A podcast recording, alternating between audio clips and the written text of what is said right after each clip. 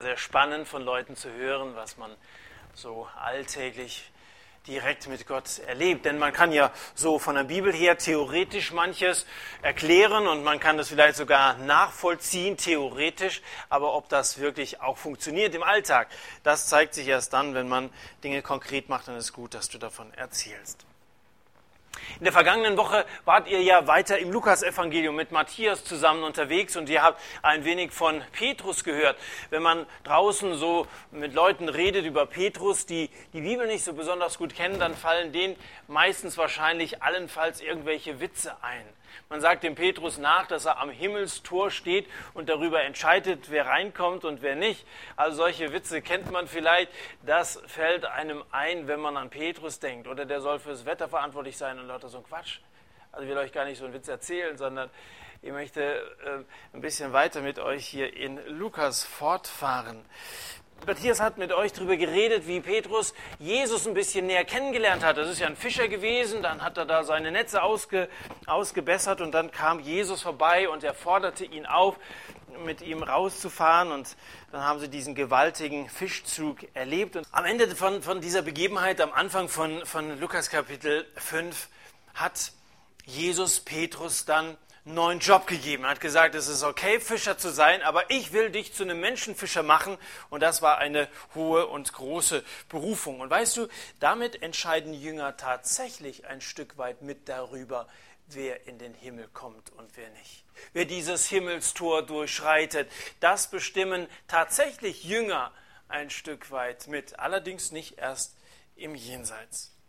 Das wird ein bisschen das sein, was uns heute Abend beschäftigt, aber jetzt schauen wir erstmal den Text an, der heute Abend auf dem Programm steht, und zwar Lukas Kapitel 5 von Vers 16 an.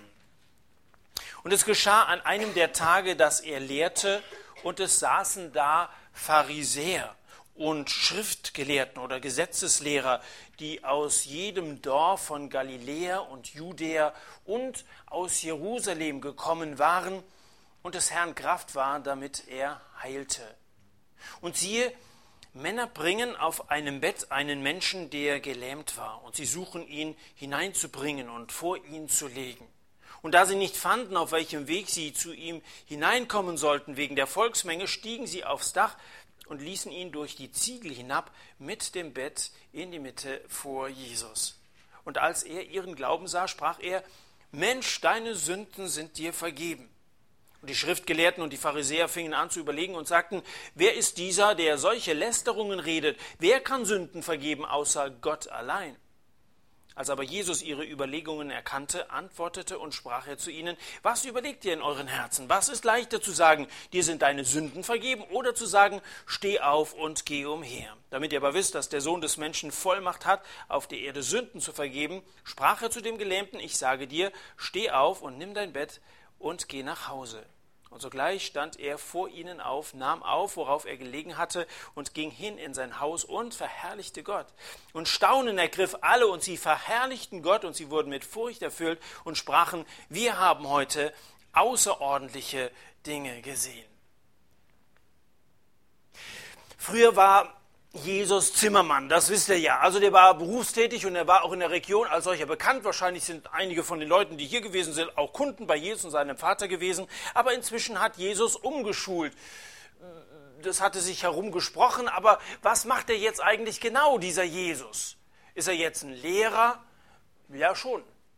Ist er ein Heiler? Ja auch irgendwie. Beides kommt in Vers 15 und in Vers 17 vor. Er war Lehrer und er war Heiler. Beide Geschäfte laufen gut. Die Leute hören auf seine Lehren und viele kommen, um sich heilen zu lassen. Und Petrus, der seine Ausbildung gerade erst angefangen hat, kommt hier in dieser Begebenheit interessanterweise gar nicht vor. Wahrscheinlich sitzt er in der zweiten oder in der dritten Reihe. In der ersten Reihe jedenfalls sitzen die Pharisäer und die Gesetzeslehrer, und zwar scheinbar eine ganze Reihe. Und diese Herren sind teilweise von weit her gekommen. Da wird gesagt, dass die aus ganz Galiläa, aus allen möglichen Dörfern zusammengekommen waren. Und da wird sogar gesagt, dass die aus Judäa, das war ein ganz anderer Landstrich im Süden unten gekommen waren, dass sogar einige aus Jerusalem gekommen sind. Das muss ja eine wichtige Veranstaltung gewesen sein. Diese ganzen theologischen Hochwürden kamen, um bei Jesus zu sein, in der ersten Reihe zu sitzen und sich anzuhören, was dieser Mann zu sagen hatte. Und warum die da vorne sitzen, steht weiter hinten. Die sind nämlich gekommen, um Jesus zu kontrollieren.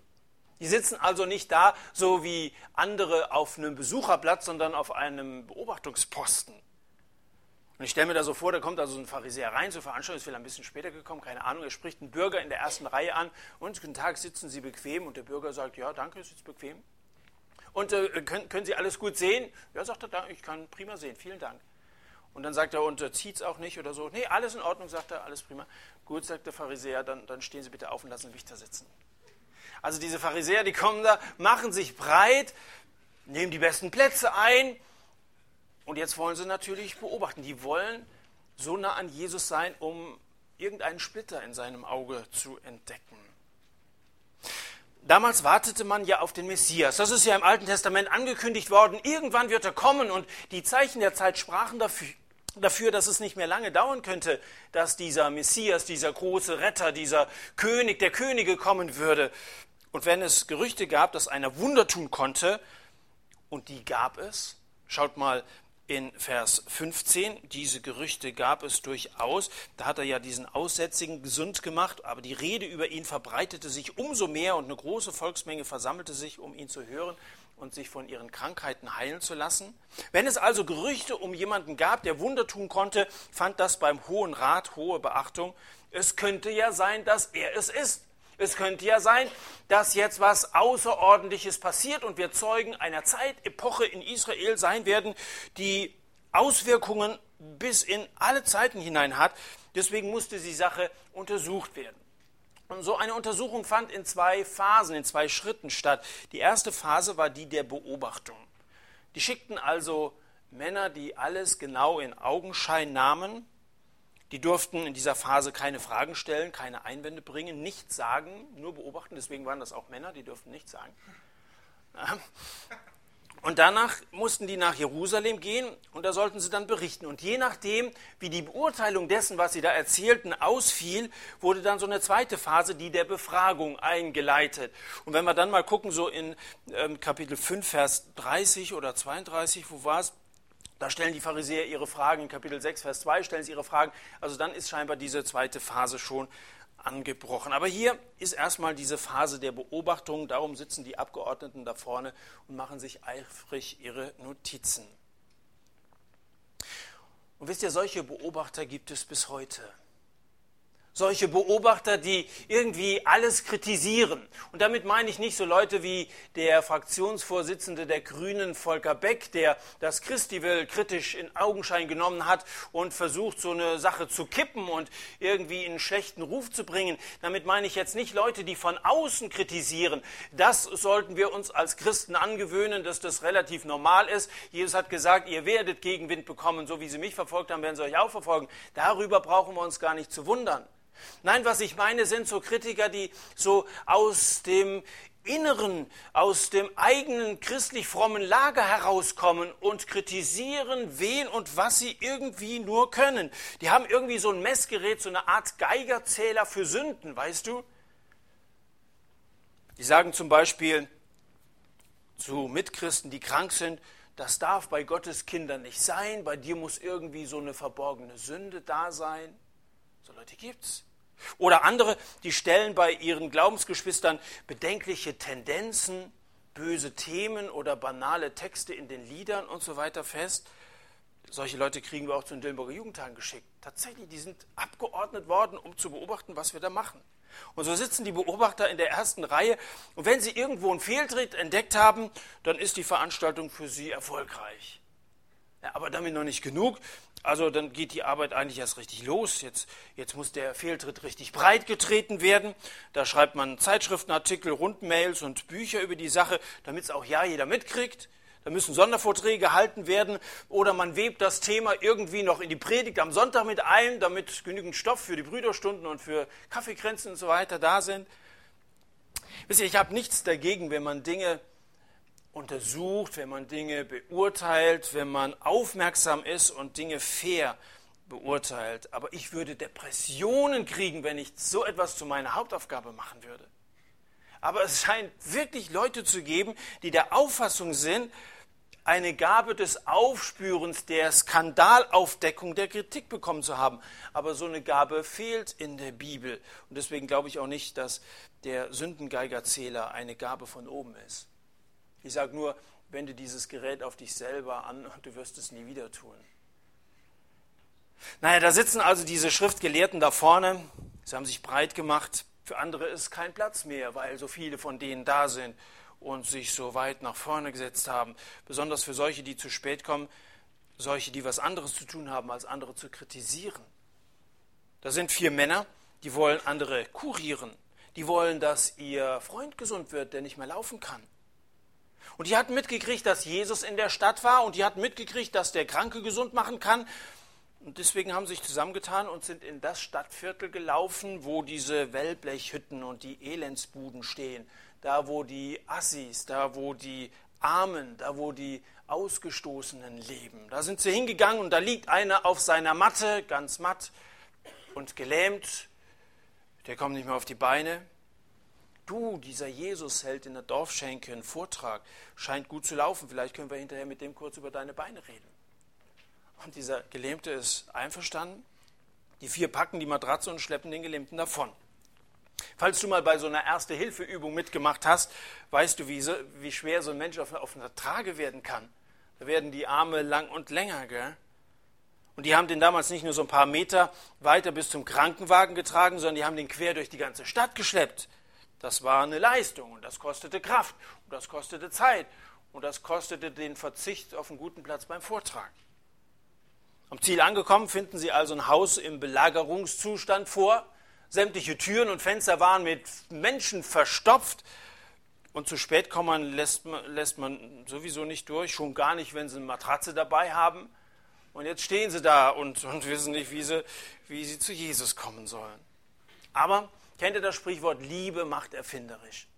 Also wenn du, wenn du von ganzem Herzen Liebe aufwendest und wenn du von ganzem Herzen ein Ziel verfolgst, wenn du begeistert und, und überzeugt von der Sache bist, dann findest du irgendwie auch einen Weg, der dich weiterführt. Und diese vier beschließen, den Kranken auf dem Luftweg zu befördern.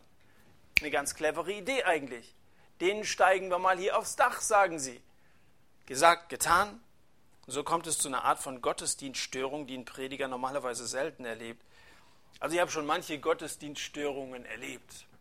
Randalierende Jugendliche zum Beispiel, die ich rausschicken musste, ging nicht anders. Es gibt so Veranstaltungen, wenn du so auf der Straße einlädst und wenn wir den ganzen Tag irgendwo so einen Einsatz in der Stadt machen, da kommen einige von denen mit und die hören sich das mal an. Da ist vielleicht so eine Siegerehrung und da lassen sie sich die Preise schenken. Aber wenn es ums Evangelium geht, dann werden sie so ein bisschen unruhig. Und da waren einige, die so, so rumrandaliert haben. Also das fällt mir ganz schwer, so Leute rauszuschicken, aber in dem Fall musste es sein. Oder einen Philosophen habe ich mal unter meinen Zuhörern gehabt, der dann selbst unter Protest den Saal verlassen hat. Oder eine alte Frau, die während des Gottesdienstes ohnmächtig wurde und rausgetragen werden musste. Hinterher hat man gesagt, dass es, dass es nicht an der Predigt, sondern an der schlechten Luft gelegen habe. Da wurde also jemand rausgetragen, aber diese Jungs wollten jemanden reintragen das geht nicht und deswegen beschließen sie also, das Dach abzudecken. Die gehen auf die andere Seite des Hauses jedes Haus damals hatte eine Treppe auf das Dach hinauf und so balancieren sie ihren Freund, dem wahrscheinlich auch ein bisschen unbehaglich zumute war, äh, nach oben. Biblische Kommentare bemühen sich zu erklären, dass palästinische Dächer aus Stroh und Ziegel viel leichter auseinanderzunehmen waren wie unsere Dächer heute. Das mag ja sein, aber ich glaube, das trifft den Kern der Sache nicht. Denn ein Loch im Dach ist kaum die übliche Art, ein Haus zu betreten, oder? Und egal wie stabil das Dach ist, ein Loch da reinzureißen, stört mit Sicherheit das, was gerade darunter passiert. Da war Jesus und da saßen die ganzen Leute und die waren erwartungsvoll. Erstens wollten sie seinen Predigten hören, zweitens wollten sie, dass ihre Kranken gesund werden und jetzt ist da oben auf einmal so ein Radau. Ich weiß nicht, worüber Jesus gerade gesprochen hat. Vielleicht über die letzte Seite im Alten Testament würde sich ja anbieten, dass man gerade so übergeht ins Neue Testament. Auf der letzten Seite im Alten Testament, Malachi 3, Vers 10 steht, prüft mich darin, spricht der Herr der Heerscharen, ob ich euch nicht die Fenster des Himmels öffnen und euch Segen ausgießen werde bis zum Übermaß.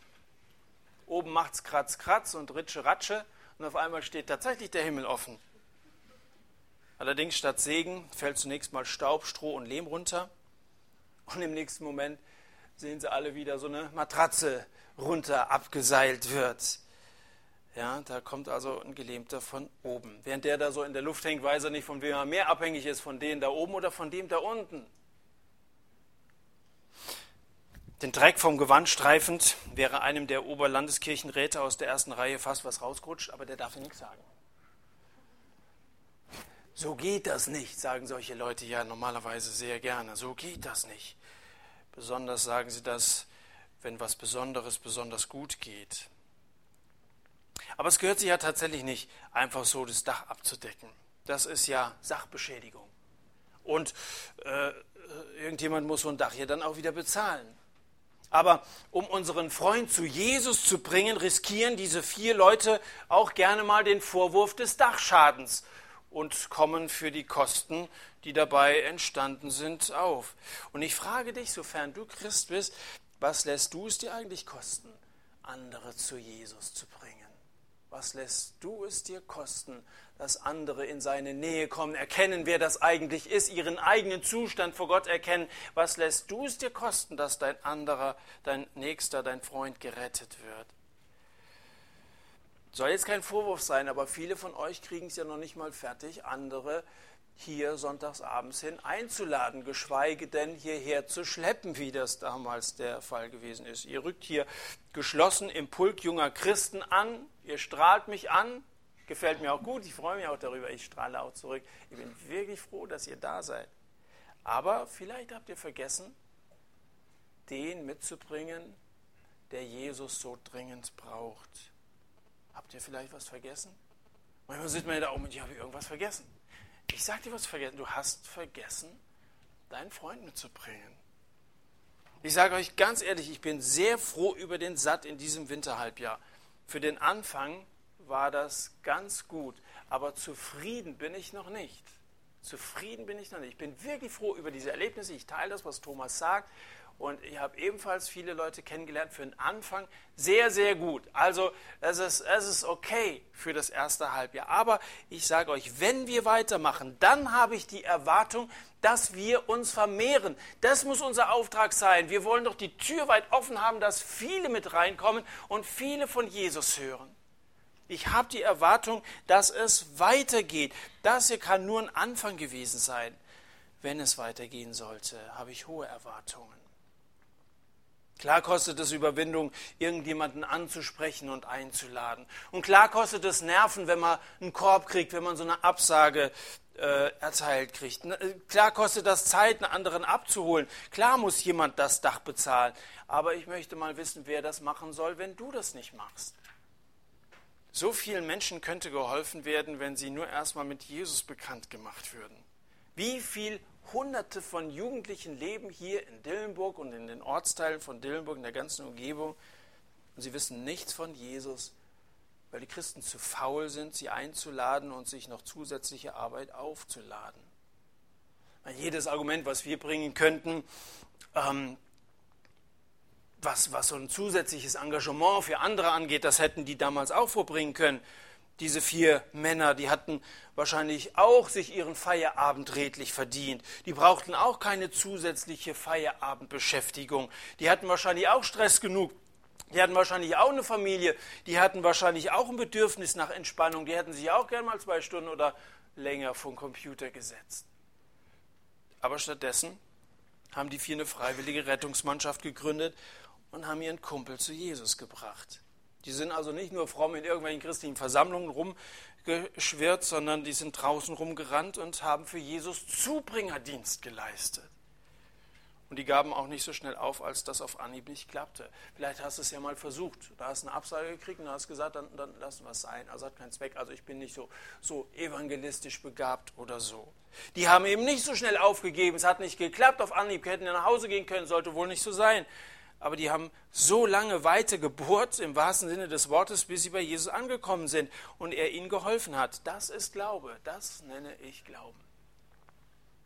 Ich war ja vergangene Woche, also jetzt nicht die abgelaufene Woche, sondern die Woche davor, in Remscheid zu einer Evangelisation. Und Mitte dieser Woche habe ich auch an einem der Abende Murat findet Jesus, weil es mir so wichtig ist, vorgestellt. Und dann kam hinterher einer zu mir und sagte, du, ein Kollege von mir, junger Türke, Anfang 20, der interessiert sich dafür. Das ist gut, dass du das Buch empfohlen hast. Ich werde ihm das mitnehmen. Und am nächsten Abend kam dieser Rainer zu mir und sagte, du, der hat das Buch angenommen und der will das lesen, der ist wirklich sehr offen und er wird vielleicht auch mal mitkommen. Und am letzten Abend, am Samstagabend, war er tatsächlich da und ich hatte das schon wieder fast vergessen. Leider hätte vielleicht noch ein bisschen intensiver dafür beten sollen. Bilge heißt er, Mitte 20, ganz netter junger Moslem. Sein Vater ist von, von den Schiiten und seine, seine Mutter von den Sunniten. Er nennt sich Mischling. Und, aber ganz strenge Moslems sind das. Und dann habe ich aufgerufen, wer an diesem Abend, am letzten Abend, sein Leben Jesus anvertrauen will. Wer möchte raus aus dem Alten? Wer möchte Jesus nachfolgen? Wer möchte ein neues Leben anfangen? Vergebung seiner Sünden in Anspruch nehmen? Und es standen so ein paar Mädels und Bilge auf. Der steht von seinem Platz auf. Und dann habe ich eingeladen in so eine Gesprächsrunde, wie ich das hier abends auch immer mache. Da haben wir uns unterhalten. Seine Freundin war auch dabei, die war ganz dagegen. Eine Deutsche natürlich, ja, die gesagt, ja, Jesus und sein Lehren und so weiter, seine Ethik, das ist ganz, ganz okay, aber dass, dass Jesus der einzige Weg zu Gott sein soll, dass man Vergebung der Sünden braucht und so, das ist alles ein bisschen übertrieben, hat ihm das versucht auszureden, aber er war an dem Abend dazu entschlossen, sein Leben mit Jesus anzufangen. Ich will Jesus glauben.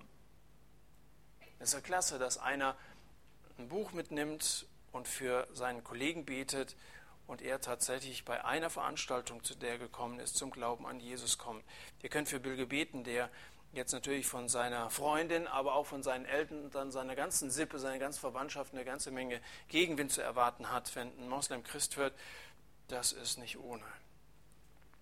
Aber wo ein Wille ist, da ist auch ein Weg. Das können wir von diesen vier Männern lernen. Wo ein Wille ist, ist auch ein Weg. Und da ist ein Wille. Denn Gott will, dass alle Menschen gerettet werden und zur Erkenntnis der Wahrheit kommen. 1 Timotheus 2, Vers 4. Und wo Gottes Wille, Gott will es ganz entschlossen, wo Gottes Wille über deinem Dienst am nächsten steht, da ist auch ein Weg für dich. Und es ist auch ein Weg zum Herzen deines Nächsten. Wo Gottes Wille über deinem Dienst am nächsten steht, da ist auch ein Weg für dich. Wollt ihr mit dafür beten? Wollt ihr mit dafür arbeiten, dass wir uns hier vermehren? Wir können mal Ja sagen. Wollt ihr, ich frage euch nochmal, wollt ihr mit dafür beten und wollt ihr mit dafür arbeiten, dass wir uns hier vermehren? Macht ihr mit? Ja. Ja, das ist, das ist doch schon mal was. Ja, manche noch ein bisschen zögerlich. Wenn ich, wenn ich hier an solche Zuhörerschaften wie damals denke, habt ihr das aufmerksam gelesen und sie erstaunten alle, erstaunen, ergriff alle. Weißt du, wie du dieses griechische Wort, was hier steht, übersetzen kannst? Das kannst du übersetzen mit Ekstase. Also als Jesus da einen gesund gemacht hat und alle das bestaunten, da gerieten die in Ekstase. Ich meine, dagegen ist so ein, ja, schon mal ein kleiner Anfang. Aber ich habe ja gesagt, das ist ein guter Anfang, den wir hier gemacht haben. Aber mein aufrichtiger Wunsch ist, dass das weitergeht, dass es durchträgt, dass das Evangelium Kreise zieht. Es müssen noch so viele erreicht werden. Das ist mein, mein ganz tiefer Wunsch, was den Satt betrifft. Nun, nachdem sich der Staubnebel hier so ein bisschen gelichtet hat, unterbricht Jesus seine Rede oder auch die Heilungen, mit denen er seit Vers 17 beschäftigt ist. Und als er ihren Glauben sah, sprach er, Mensch, deine Sünden sind dir vergeben. Eigentlich eine Aussage, die hier gar nicht so richtig in die Situation reinpasst. Deine Sünden sind dir vergeben. Aber anscheinend freut sich Jesus über diese Unterbrechung. Herausragender Glaube beeindruckt ihn immer. Und den hat dieses vier Mann starke Abrisskommando sicherlich bewiesen. Die Freunde oben auf dem Dach, selbstverständlich in der Erwartung, dass Jesus weiter und ihren gelähmten Freund gesund macht, hören, Mensch, deine Sünden sind dir vergeben. Da schauen sich an, oh, haben wir uns vielleicht in der Hausnummer vertan? Wohnt hier nicht der Herr Jesus, dieser Heiler von Nazareth? Also, er geht um Sünden und so weiter, der sollte den ja gesund machen, darum ging es. Also, der Ausspruch Jesu gab allen Rätsel auf. Wer hatte was von Sünden gesagt? Und das, was Jesus von sich gibt, kommt uns irgendwie so eine wie eine Flucht ins Unüberprüfbare vor, oder?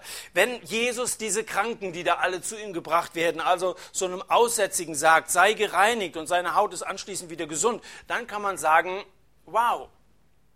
Oder wenn dieser Gelähmte aufsteht, der vorher sich nicht rühren konnte und dann vor Freude Schuh plattert, wie die Bayern das machen, dann sagt man, wow. Aber wenn Jesus sagt, deine Sünden sind dir vergeben, wer kann das sehen?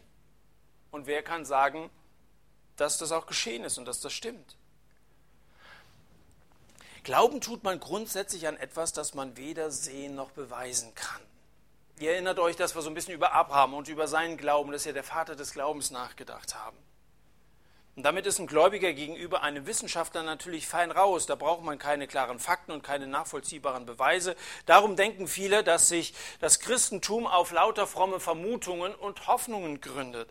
Aber wenn man sich den christlichen Glauben genauer anschaut, dann ist das keine Mutmaßung, sondern ist das eine feste Gewissheit.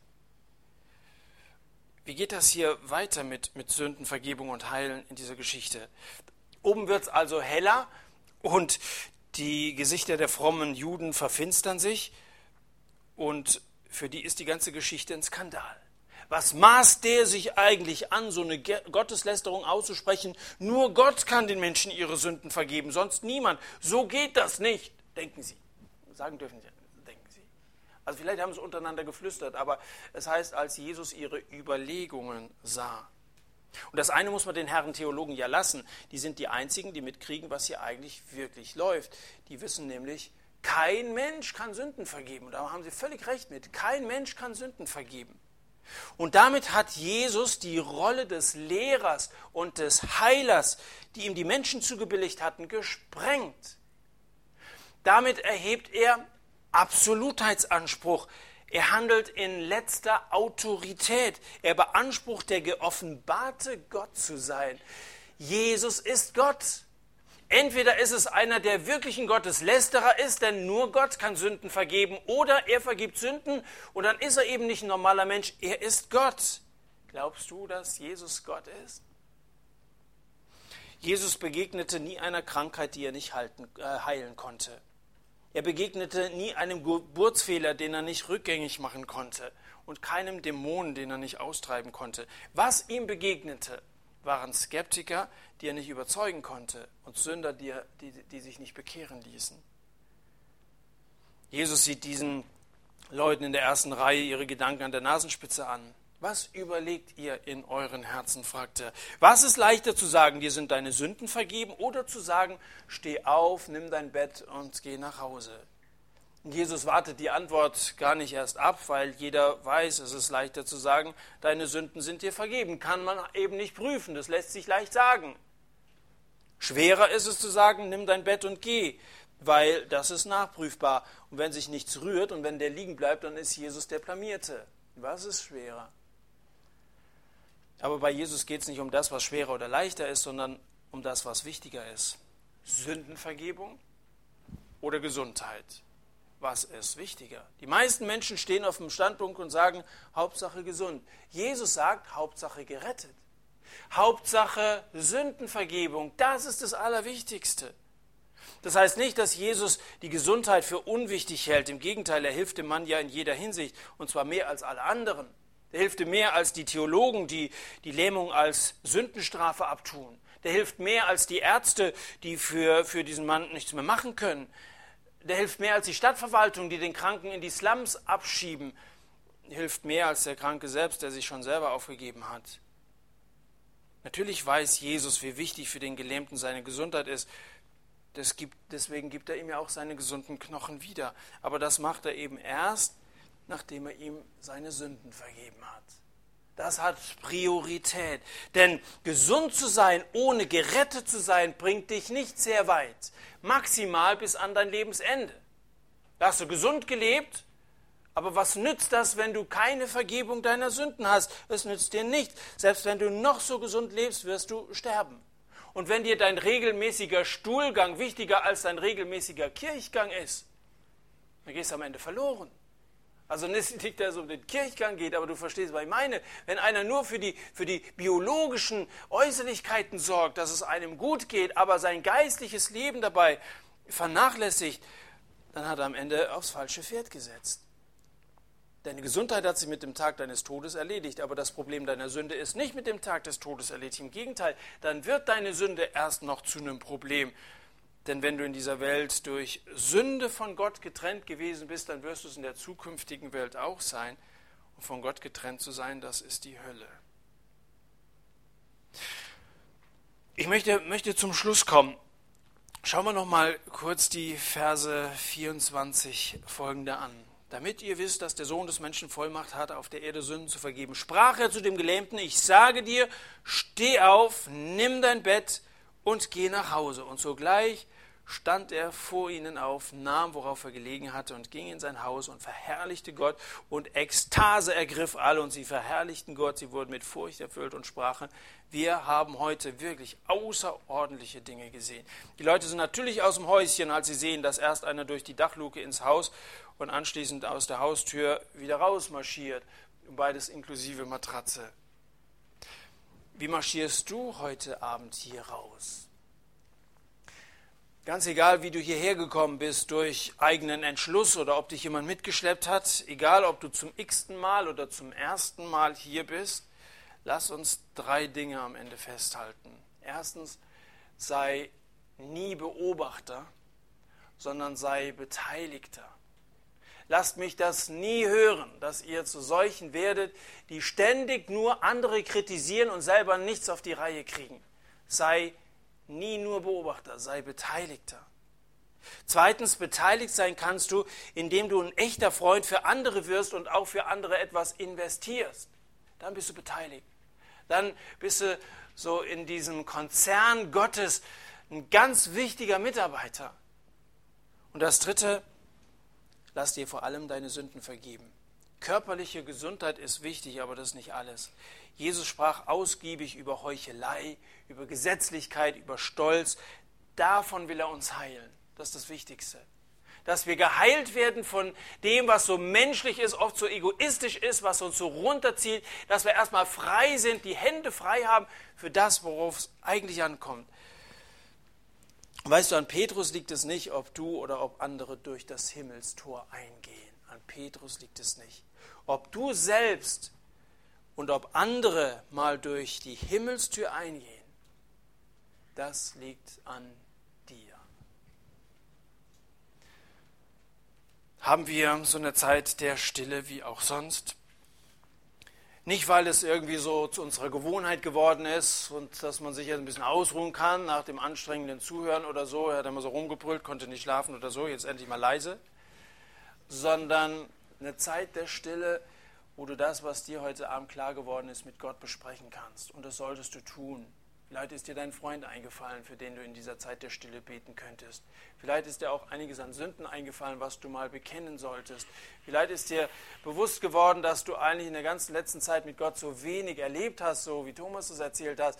Und bitte Gott doch darum, dass er auch in deinem Leben was tut. Und Gott ist ein Gott, der Gebete erhört. Als er ihren Glauben sah, sprach er, Mensch, deine Sünden sind dir vergeben. Für Jesus freut sich darüber, wenn er Glauben sieht. Drück in deinem Gebet deinen Glauben aus. Rede mit Gott über das, was dich jetzt gerade beschäftigt. Und diese Zeit der Stille möchte ich dann hier wieder mit dem Gebet abschließen.